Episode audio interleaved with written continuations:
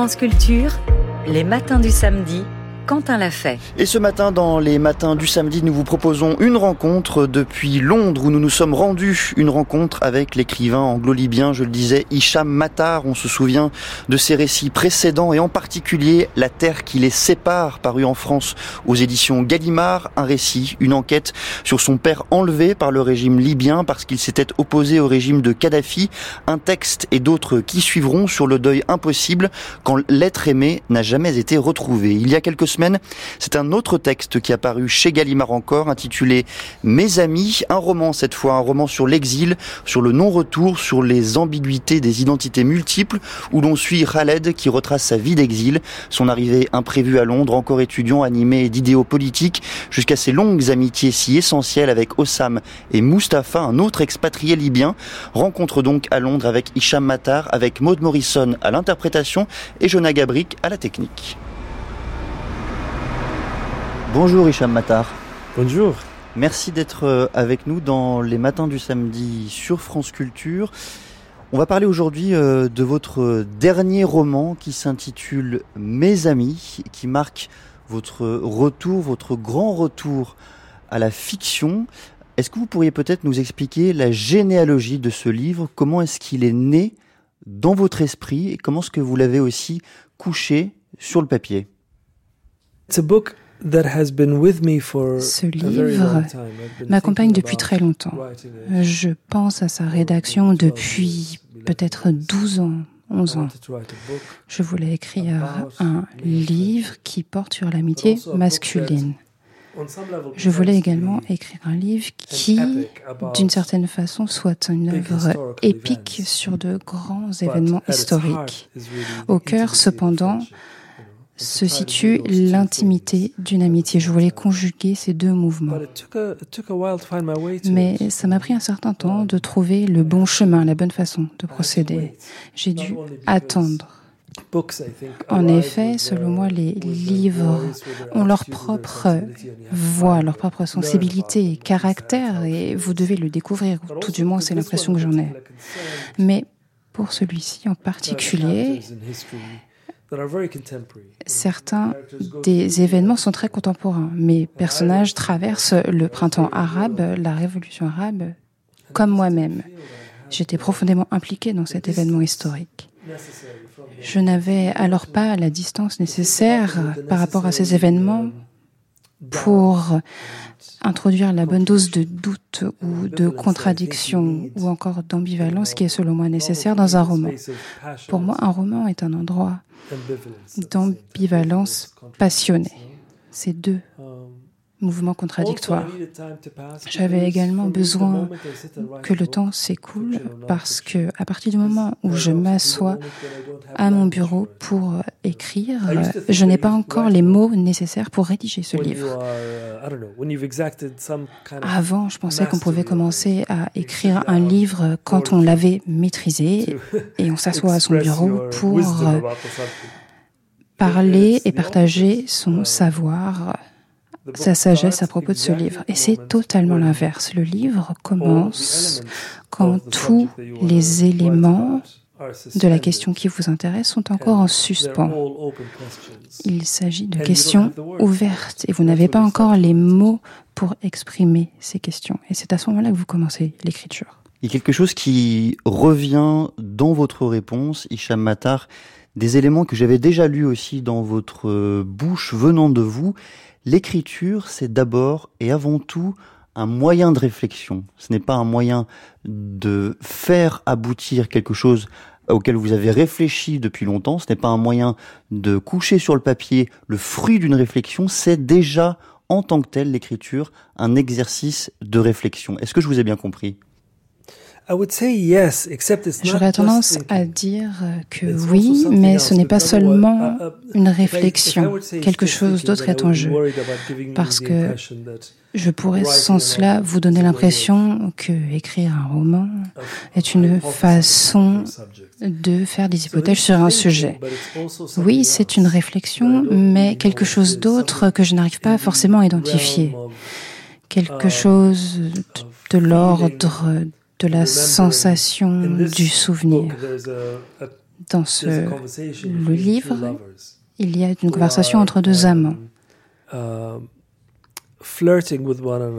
ces amants flirtent en utilisant les cris. Ils transposent des mots de l'arabe à l'anglais et l'inverse.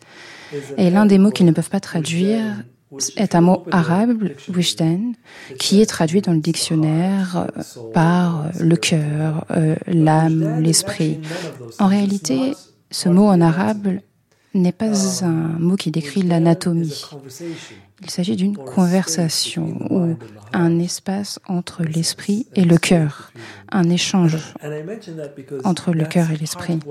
Et j'en parle parce que c'est un peu cela qui est à l'œuvre lorsqu'on écrit un roman. Vous réfléchissez, mais vous ressentez profondément également. Vous essayez de créer un espace qui, j'ai l'impression, n'existe pas dans notre culture et dans d'autres genres. Il s'agit d'un espace où ces questions et la relation entre nos États les plus personnels, les plus privés et des événements historiques sont capturés. Mais cette capture n'est pas purement didactique ou allégorique ou n'a pas pour objet de transmettre un message ou de prouver quelque chose. L'idée est tout simplement de réfléchir à ces événements, de réfléchir à ce que l'amitié peut représenter pour des personnes dans cette situation. Il existe deux grandes façons, peut-être, en tout cas pour moi, euh, d'entrer dans un roman, dans la lecture d'un roman on peut y entrer par les lieux, et vous le faites en partie, vous entrez dans ce roman par Londres, par sa gare, par des lieux très très précis de cette ville dans laquelle vous habitez aujourd'hui. On peut aussi y entrer à travers des personnages et à travers leur destin, et je voudrais utiliser ce moyen-là aujourd'hui avec vous. Est-ce que vous pourriez nous présenter Raled, votre personnage principal, central, nous dire qui il est et peut-être les dilemmes qui le traversent Khaled vient de Benghazi.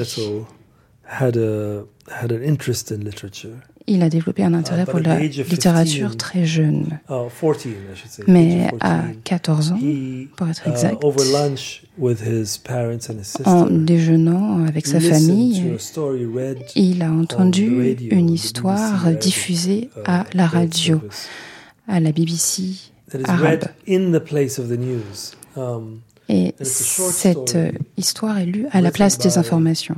Uh, cette nouvelle est écrite par euh, un auteur libyen qu'on ne connaît pas. Raconte l'histoire d'un homme qui est dévoré par des chats. Khaled est fasciné par mon protagoniste. Il est fasciné de plusieurs façons. Cela excite son intérêt pour la uh, littérature, mais empoisonne également son uh, esprit, tel un cauchemar horrifique. Il approfondit sa relation avec la littérature et il candidate pour étudier la littérature à Édimbourg et remporte une bourse pour y étudier à 18 ans. Il n'est pas particulièrement intéressé uh, par la politique. En revanche, son ami Mustapha lui demande de l'accompagner à Londres quelques mois après leur arrivée à Édimbourg. Ils y vont pour participer à une manifestation. Je pense que beaucoup de personnes qui nous écoutent en ce moment s'en souviennent. C'est une manifestation qui a eu lieu en avril 1984 devant l'ambassade libyenne à Londres sur St. James's Square. Les membres de l'ambassade ont tiré des coups de feu sur les manifestants. Ils ont blessé 11 manifestants libyens et tué Yvonne Fletcher, une jeune policière. Elle était en service ce jour-là. Mes personnages viennent passer la journée à Londres pour s'amuser et pour participer à cette manifestation. Mais leur vie bascule à partir de cette manifestation. À partir de ce moment-là, Khaled ne peut plus rentrer en Libye. Il a peur d'y être persécuté. Il ne peut aller ailleurs. Il est enfermé au Royaume-Uni.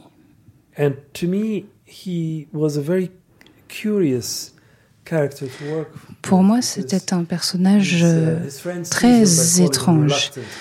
Ses amis euh, le, le taquinent en l'appelant euh, Khaled hésitant, ce qui est le cas, mais il est également courageux d'une certaine façon. Il accepte qu'il n'a pas beaucoup de possessions.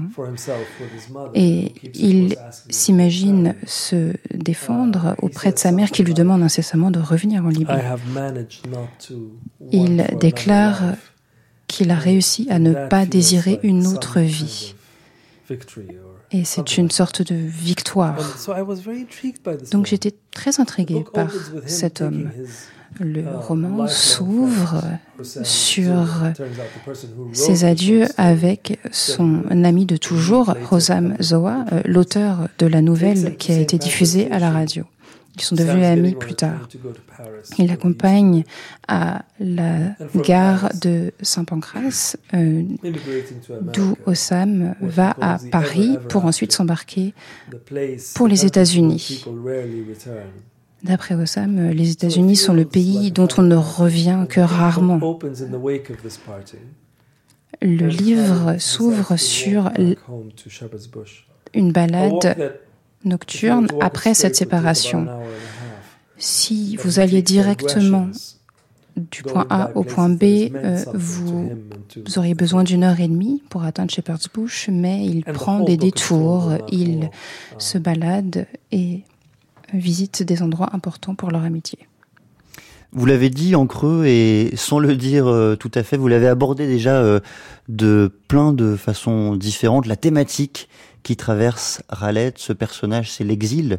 Dans le fond, c'est la notion, le sentiment d'être enfermé en Grande-Bretagne, l'impossibilité à retourner en Libye, la distance qui se creuse peu à peu au fil des semaines, des mois, des années euh, passées euh, loin de chez lui. Et il a cette phrase, Raled, moi, qui m'a marqué à la lecture de ce livre. Il dit, on doit guérir de notre pays. Qu'est-ce que cela veut dire, on doit guérir de notre pays? Je pense qu'il est très remarquable que chacun d'entre nous soit né dans un après. Vous et moi sommes ici. Nous habitons le présent. Nous discutons actuellement. Mais d'une certaine façon, euh, nous avons également nous sommes tournés vers l'avenir. Nous espérons que notre conversation soit diffusée à la radio. Et nous, avons une vague idée de qui pourrait nous écouter et de ce qu'il pourrait en retirer. Donc il y a une relation entre ce moment actuel où nous sommes ici est lié d'une certaine façon à l'avenir.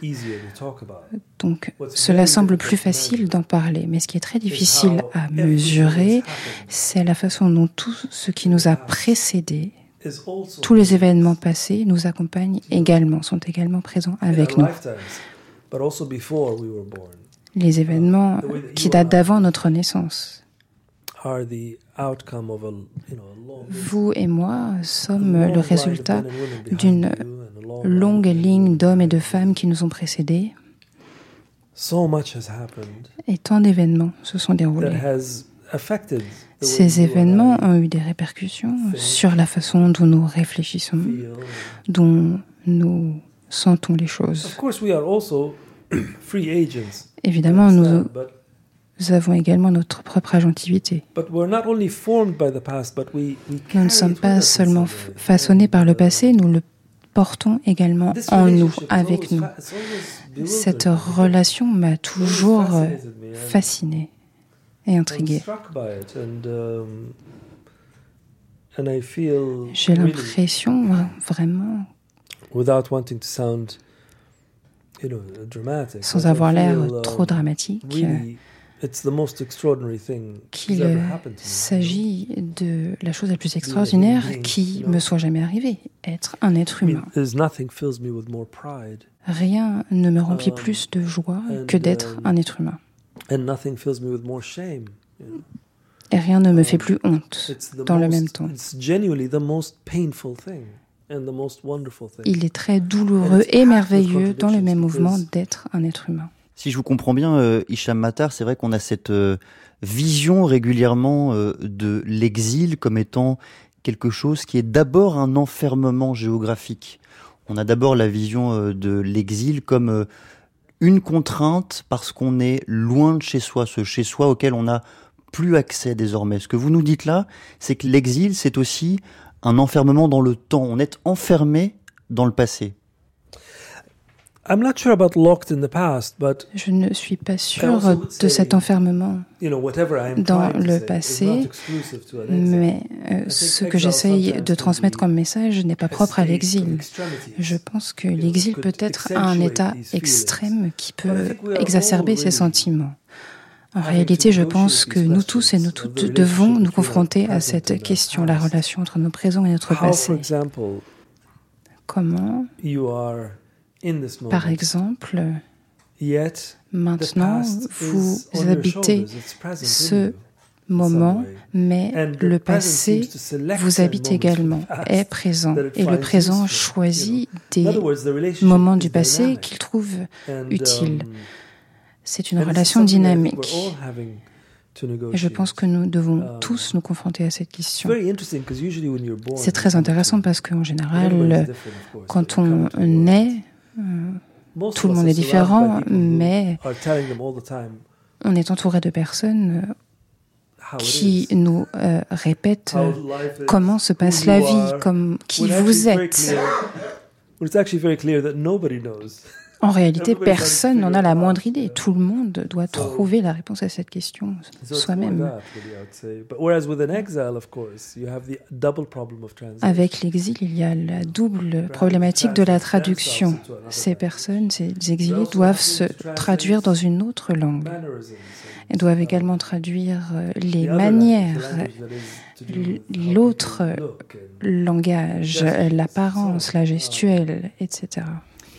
Pourquoi avoir euh, choisi Hicham Matar euh, d'aborder cette fois euh, la grande thématique de l'amitié? L'ouvrage, le bouquin s'ouvre sur cette scène d'une amitié qui se défait, d'une amitié qui est en décomposition malgré la volonté des deux personnages principaux de, de ne pas y souscrire. Et pourtant cette amitié se défait. Qu'est-ce qui vous intéresse dans cette thématique de l'amitié? Pourquoi elle vous passionne aujourd'hui? I think it is um, one of the most ingenious social creations. Je pense que c'est l'une des créations sociales les plus astucieuses. Dans une famille, on sait ce qui est attendu de nous. Quels sont les liens du sang et leur signification Ils sont évidemment compliqués, mais il y a certaines normes tacites et implicites. Par exemple, vous devrez vivre la plupart de votre vie euh, et aimer des gens que vous n'appréciez pas. Dans les relations amoureuses, même euh, la relation la plus ouverte et libérale et libre a des normes sur la fidélité, sur euh, ce que ça signifie de partager sa vie avec quelqu'un d'autre. L'amitié n'est pas n'est pas soumise à ces normes. L'amitié est pleine de promiscuité, aux deux sens du terme. Nous avons souvent plusieurs amitiés à la fois. D'une part, d'autre part, les gens euh, ne s'assiedent pas ensemble et ne décident pas euh, d'être amis pour la vie. Euh, voici ce que j'attends de toi. Ça, ça ne fonctionnerait jamais, ou alors ce serait très compliqué, selon moi. L'amitié est un enthousiasme, est une expérience, quelque chose qui ne cesse d'évoluer. Peut-être qu'on commence à se voir une, une, fois par semaine et après une fois par jour ou une fois par mois. Personne ne peut décider de ce qui est normal dans chaque amitié. Chaque amitié a son propre rythme. Ce mode d'expérimentation m'intéresse hautement. Et c'est un lieu très intéressant où faire évoluer des personnages qui sont déracinés, qui n'ont pas de sentiment d'appartenance. Pour eux, l'amitié, plus que pour la plupart d'entre nous, est un foyer, une terre natale. Et le livre joue avec cette contradiction, avec le fait de se trouver et de ne pas se trouver. Et l'on va poursuivre cette euh, discussion sur euh, l'amitié, sur l'amitié en exil, sur l'amitié comme ressource et comme tourment, avec Hicham Matar qui fait paraître Mes amis aux éditions Gallimard. Suite de notre discussion, ce sera dans une vingtaine de minutes.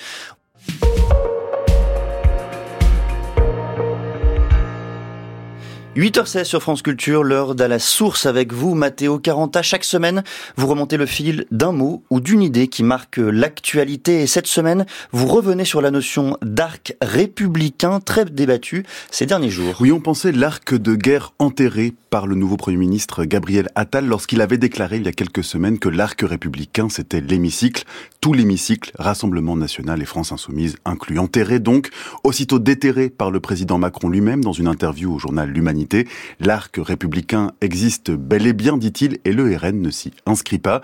Alors au-delà du commentaire sur l'utilisation pour le moins équivoque de cet outil d'exclusion rhétorique de ses adversaires politiques, l'arc républicain interroge. Il nous projette d'emblée dans un espace politique, dans la géométrie défensive d'une société en crise, d'une république en péril. Et c'est d'ailleurs de là, justement, que vient l'idée de l'arc républicain, du besoin concret de compter les siens face aux ennemis de la République. C'était il y a plus d'un siècle déjà quand l'affaire Dreyfus est le théâtre d'affrontements entre, d'un côté, les républicains et les démocrates de différentes tendances, de l'autre, les monarchistes et les nationalistes de l'action française, les réactionnaires qui se revendiquent ouvertement anti-républicains pour qui cet ordre légal et politique n'est pas le bon, qui souhaitent le retour à l'ordre ancien. Cette discipline républicaine, c'est comme ça qu'on la nomme alors, marque l'histoire politique française. Elle renaît à gauche quelques décennies plus tard face au péril des ligues d'extrême droite après les manifestations antiparlementaires de 1934. Les frères ennemis d'alors, les communistes, les socialistes, les radicaux, décident de s'unir avant de remporter les élections de 1936. C'est le Front populaire. Et cette clarté du combat républicain face au combat anti-républicain structure une bonne partie du XXe siècle. Absolument, Quentin, et pas seulement en France. Et d'ailleurs, de l'autre côté des Alpes que vient l'expression proprement dite d'arc républicain, qui n'est autre chose que la version française de l'arco constitutionnel et de l'Italie d'après-guerre. Je vois que vous appréciez mmh. euh, mon accent. Communiste, démocrates, chrétiens, libéraux et socialistes s'engagent à toujours s'unir dans la fabrique des institutions, dans la défense de la constitution de la première république italienne, dans l'exclusion du MSI, le mouvement social italien, ultime vestige du parti national fasciste. L'arco constitutionnel est tremble, mais ne cède pas face au terrorisme rouge et brun des années de plomb. Et la notion disparaît pourtant avec la fin du MSI dans les années 90, quand le parti se transforme en Alleanza Nationale avant de se dissoudre dans un grand parti berlusconien, puis de renaître en 2014 sous les traits de Fratelli d'Italia. C'est ce parti, Fratelli d'Italia de Giorgia Meloni, qui est aujourd'hui au pouvoir en Italie, à Rome, l'Alco constitutionnel et a porté à sa tête, peut-être malgré lui, ce contre quoi il avait été pensé. Juste ironie de l'histoire, Mathéo, mais parlez-nous de la France. Eh bien, le parallèle avec la France, Quentin, n'est pas dénué d'intérêt. D'abord, union électorale claire face à l'extrême droite, la discipline républicaine prend le nom de Front républicain en 1956 d'abord face aux élus du poujadisme, puis dans les années 80 avec l'idée toujours de faire barrage, de faire bloc pour empêcher l'entrée d'un parti, le Front national, dans l'enceinte de l'hémicycle. La raison évoquée est alors limpide. Le Front national la préférence nationale, une ligne rouge en contradiction avec les valeurs d'égalité de fraternité chères à la République et à notre Constitution. Ici, le front s'accole à la force substantielle du mot républicain et en 2002 face à Jean-Marie Le Pen, en 2017 comme en 2022 face à sa fille Marine Le Pen, le front républicain est ressuscité le temps d'une élection. Seulement voilà, il semble que depuis 2022 l'arc ait pris le relais du front et si la frontalité projetait un face-à-face facile à déterminer, les marges de l'arc semblent plus confuses, elles aussi au gré des déclarations parfois contradictoires des membres du gouvernement, des projets de loi comme celui de l'immigration où le parti de Marine Le Pen a salué une victoire idéologique. On se souvient pourtant de la rentrée politique en août dernier. Emmanuel Macron avait souhaité réunir les oppositions pour créer une union républicaine lors des rencontres de Saint-Denis. Il avait été convié le Rassemblement national, justement, et la France insoumise, pourtant mise au banc de l'arc républicain par Elisabeth Borne, alors première ministre. L'aller-retour de ces derniers jours entre le président et son nouveau premier ministre ajoute à cette confusion des frontières. Alors, quels sont les cadres et les valeurs qui portent aujourd'hui l'esprit républicain? Quels projets s'en détournent? Comment définir cet espace? Alors que, comme le note l'historien Nicolas Rousselier, plus personne ne se dit anti-républicain. Voici quelques questions qui ne seraient peut-être pas inutiles, Quentin, de se poser pour faire de l'arc républicain autre chose qu'une simple arme polémique. En tout cas, Mathéo, vos chroniques visent juste et elles sont à retrouver sur le site de France Culture, franceculture.fr et sur l'application Radio France. France Culture, les matins du samedi Quentin l'a fait. Suite de notre entretien avec l'écrivain anglo-libyen Hicham Matar depuis Londres où nous nous sommes rendus. Il vient de faire paraître aux éditions Gallimard un roman superbe intitulé Mes amis. Dans cet entretien, vous l'entendrez, il nous parle d'exil, de non-retour, de peinture, des sinuosités de Londres. Et pour reprendre, lui ai-je demandé, pour reprendre cet entretien, je lui ai demandé si l'amitié, les amis qu'il raconte dans son livre étaient pour les personnes exilées en particulier, la famille de ceux qui n'en ont pas. D'après mon expérience, l'exil place beaucoup d'attentes sur l'amitié, peut-être uh, trop d'attentes d'ailleurs. Particulièrement pour les personnes qui ont euh, une expérience similaire. Ces trois personnages sont libyens, ils ont un vécu similaire, ils ont la même vision politique. Um, ils ne sont pas très enthousiastes vis-à-vis de la dictature de Kadhafi. Donc, les différences qui se font jour dans toute amitié deviennent des sources de grande angoisse. On est à Londres en ce moment, euh, Hicham Matar, euh, avec vous, on est à Sceaux, vous vivez à Londres et à plusieurs reprises dans le livre, vous établissez un lien entre cette ville, cette capitale et l'exil et la notion d'exil. Est-ce que pour vous, ancien architecte, hein, vous avez euh, commencé ainsi votre carrière professionnelle, est-ce que pour vous, Londres est propice à l'exil? Est-ce que c'est une ville qui vous semble accueillante pour euh, les exilés et même pour l'exilé que, que vous êtes? C'est très difficile d'être objectif car c'est ma ville. Mais je dirais que Londres est timide. Londres valorise ou, à tout le moins, euh, aspire à de grands idéaux comme la tolérance. J'ai toujours été très intriguée par ce mot, la tolérance, être tolérant, parce que qui parmi nous veut être toléré? Personne ne veut être toléré, on veut être um, aimé.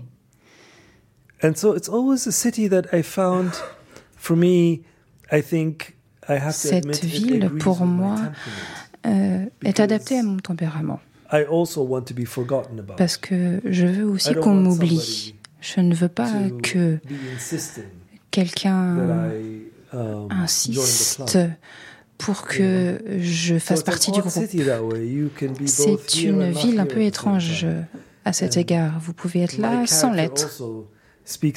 Mon personnage parle également du fait que maintenant qu'il a dit adieu à son ami à la gare et qu'il rentre chez lui, il pourrait tout simplement être un visiteur. On pourrait le prendre pour un touriste euh, qui est venu passer le week-end à Londres alors qu'il y vit depuis plus de 30 ans. Et Londres crée cet effet. Vous en faites intégralement partie, mais en même temps, vous pouvez totalement glisser sur sa surface euh, lisse et vous pouvez en disparaître. Et ça, c'est mon expérience personnelle. Je pense que c'est aussi une façon de parler de l'idée du foyer. Où est-on chez nous? uh, C'est ça la question. Peut-être que c'est un endroit où on sait où disparaître. On sait où aller pour disparaître et se trouver soi-même. Et c'est tout à fait le cas pour moi ici ainsi que celui de Khaled. il sait où aller pour disparaître. Et le livre est même une sorte de disparition en lui-même. Dans ce livre, Hicham Matar intitulé euh, Mes amis et qui paraît en ce moment même euh, aux éditions euh, Gallimard, vos personnages, et c'est heureux, disent des choses contradictoires et notamment j'ai relevé cette, cette contradiction. Certains prétendent qu'il est heureux pour un écrivain d'être en exil parce que c'est une richesse inouïe pour pouvoir écrire et d'autres qui disent à l'inverse que c'est très très compliqué d'écrire entièrement, d'écrire sincèrement lorsqu'on est loin de chez soi, lorsqu'on est loin de sa propre maison, de cet endroit que vous décriviez où l'on peut se perdre.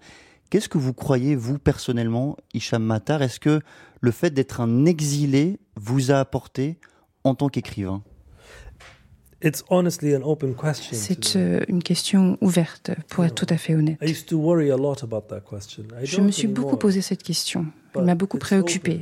Ce n'est plus le cas aujourd'hui, mais je n'ai pas encore la réponse. Je pense que ça pourrait être un inconvénient comme un avantage.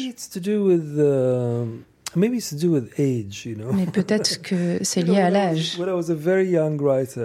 Très jeune, quand j'étais jeune auteur, je pense que quand on est jeune, on a toujours cette idée euh, qu'on peut s'inventer.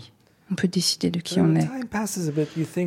le temps s'écoule et on se rend compte qu'on est beaucoup plus intéressé par, uh, uh, par les choses telles qu'elles sont à l'heure actuelle et pas par ce qu'elles auraient pu être. Que puis-je faire avec euh, ce qui est en ma possession? Voilà là où j'en suis. Je n'ai pas de réponse objective. Avantage, inconvénient, je ne sais pas. Je ne suis même pas sûr de vouloir avoir cette réponse. Ce qui m'intéresse bien plus aujourd'hui, c'est d'essayer d'avoir une vie beaucoup plus ancrée dans le présent, avec euh, ce à quoi j'ai accès. Voilà, ce serait ma réponse. La question naturellement qui traverse euh, beaucoup d'écrivains qui vivent l'exil, c'est évidemment la question du retour et beaucoup d'écrivains justement ont posé des exigences, des conditions à leur propre retour. Je pense par exemple à Victor Hugo qui refuse de rentrer en France tant que ce pays ne serait pas euh, un espace de liberté. Je pense à Solzhenitsyn qui refuse de rentrer en URSS tant que l'archipel du Goulag ne pourrait pas euh, paraître, ne pourrait pas circuler euh, librement. Comment est-ce que cette question du retour vous travaille, si elle vous travaille? Est-ce qu'il existe pour vous des conditions à ce retour? Vous êtes déjà retourné en Libye, mais vous ne vous y êtes jamais réinstallé, ce qui est très différent, Hicham Matar. J'ai quitté mon pays à 9 ans. Um, J'ai passé la majorité de ma vie ici à uh, Londres. J'ai été exposé aux éléments à Londres. J'étais seule, j'étais très jeune, um, je n'étais pas accompagnée de ma famille. Donc c'est ici que je me suis découvert, um, pour ainsi dire. Nous venions de la National Gallery que nous avons visité aujourd'hui et je m'y rendais très régulièrement euh, quand j'étais étudiant. En effet, je voulais manger mon uh, sandwich au chaud. Et c'était également un endroit intéressant, euh, rempli de tous ces tableaux passionnants. Donc c'est la National Gallery, mais c'est également un endroit qui m'appartient, euh, où je me retrouve. J'ai d'autres exemples d'endroits tels que la National Gallery. Maintenant, quand je pense au retour, je pense à retourner chez moi à Londres. C'est là que je reviens. D'une certaine façon, cet ouvrage, même si ce n'était pas conscient, se penche sur ma ville. Je voulais écrire sur ma ville, sur Londres. Je euh, voulais écrire un livre qui pouvait superposer toutes ces distances. ou euh, créer une polyphonie entre um, le passé et le présent. Très bien, mon euh, personnage a une vie inhabituelle, mais je pense que nous faisons tous la même chose avec nos villes respectives. Nous les utilisons pour satisfaire nos propres besoins et pour nous soulager de certains poids. Je pense que nous le faisons tous en permanence. Votre Paris vous est propre. Et pas uniquement parce que c'est là que vous vivez, etc. Il est aussi propre à vos besoins et ce que vous en faites. Et je voulais développer cette relation avec quelqu'un qui, un personnage qui a une relation intime avec Londres, mais qui a un soi autre la personne qu'il aurait été s'il n'avait pas quitté la Libye. C'est un autre parallèle avec un exilé et toute autre personne.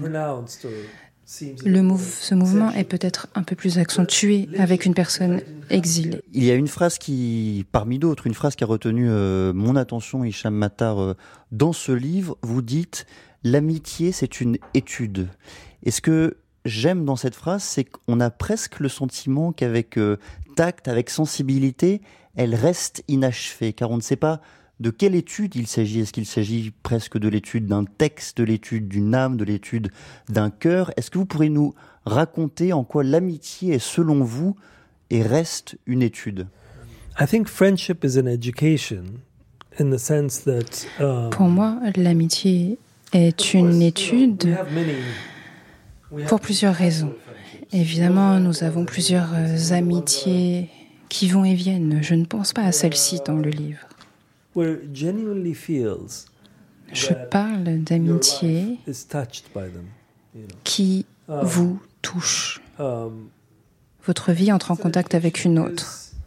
Je pense que c'est une um, étude car cela change. ou peut changer la façon dont vous vous percevez et dont vous percevez um, votre place dans le monde. Et vous êtes également face um, à un égal. Cette amitié fait appel à des notions de camaraderie, de compétition, notamment concernant ces personnages euh, au vu du contexte politique. Comment être amoureux euh, les uns des autres, mais en même temps ne pas être à même de faire pleinement confiance à l'autre. Toutes ces contradictions habitent des amitiés et mène à de grands questionnements sur notre place dans le monde. Que pouvons-nous faire ensemble Que pouvons-nous faire les uns pour les autres? Vous l'avez mentionné un peu plus tôt dans notre échange, Hicham Matar, nous nous sommes rendus avant cette interview euh, à la National Gallery à Londres et nous nous sommes arrêtés devant un tableau signé Hans Memling et intitulé Jeune homme en prière. C'est un tableau qui occupe dans votre roman mes amis, une place centrale. Est-ce que vous pourriez d'abord, nous sommes à la radio, nous décrire ce tableau pour euh, ceux qui ne se le représentent pas et peut-être nous dire euh, ce qu'il vous inspire, ce qu'il crée en vous de tout à fait littéraire? Ce tableau euh, est effectivement de Hans Memling. C'est un tableau de taille assez modeste. Un jeune homme y est représenté. Il a environ le même âge que le peintre Hans Memling au moment où il a peint, euh, la fin de l'adolescence. Un enfant. Uh, en fond, on a un vert sombre très émouvant. Je ne saurais pas dire uh, pourquoi, mais cet arrière-plan est incroyable. Puis vous avez ce jeune homme qui prie, qui a les mains jointes. Un livre est ouvert devant lui. Mon personnage se retrouve à la National Gallery uh, car il accompagne la copine de son ami. Elle veut juste regarder ce tableau et en parler. Et lui est totalement subjugué et en même temps ébahi par le regard de ce jeune homme. Selon le titre du tableau, ce jeune homme prie, mais selon le personnage, ce jeune homme semble voir quelque chose. Il se demande si son regard n'est pas tourné vers son intériorité, si il n'est pas parvenu aux confins de lui-même. Peut-être même que ce jeune homme ne prie pas du tout. Il aurait tout juste développé l'envie de prier, ce qui est un acte de prière en soi. Cette rencontre avec ce tableau survient à un moment clé, au moment où la structure, l'architecture de ce, trio commence à s'effondrer.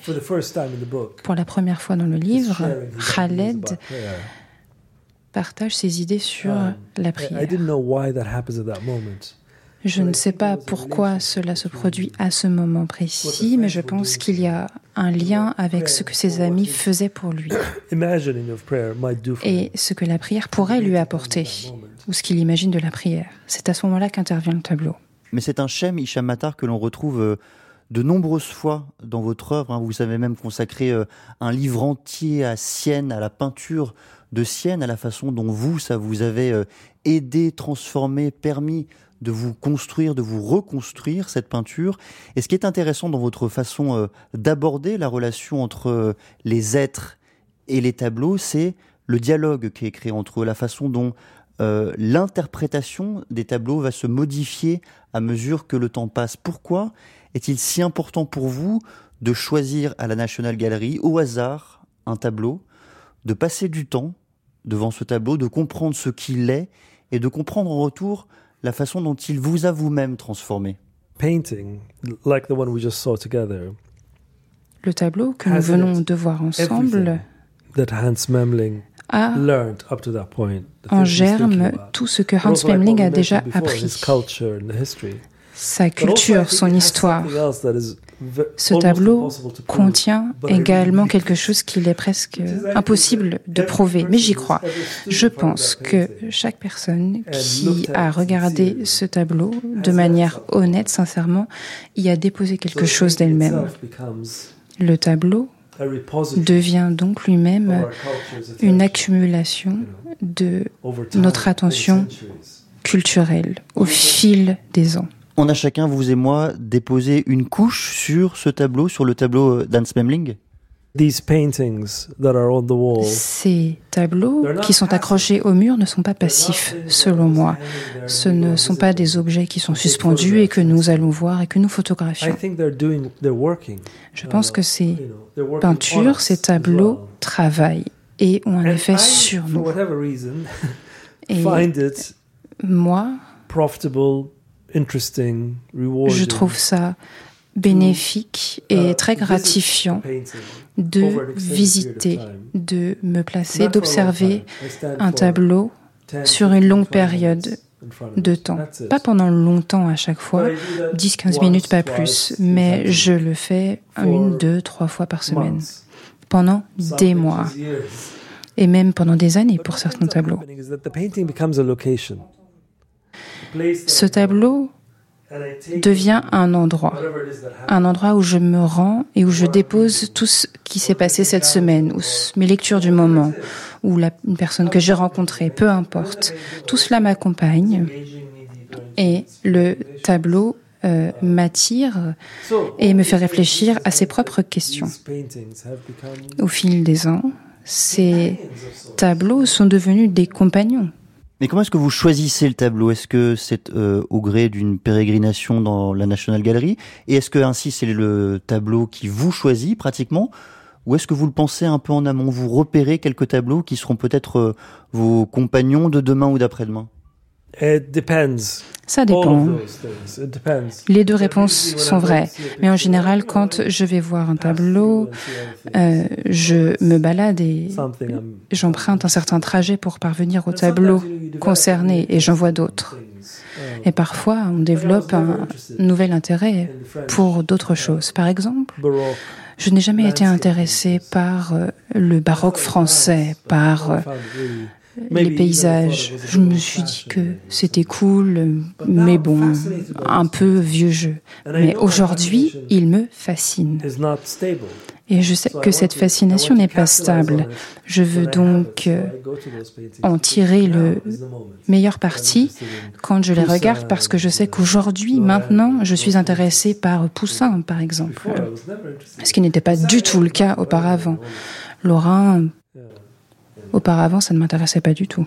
Merci beaucoup, Hicham Matar, de cette rencontre, de nous avoir euh, reçus à Londres également. Merci à Maude Morrison qui s'est chargée de cette interprétation merveilleuse. Merci à Johanna Gabric à la technique. Dans quelques instants, une autre rencontre avec une metteuse en scène, une comédienne pour discuter d'une pièce qui parle d'Iran et des joies, des difficultés de la double identité.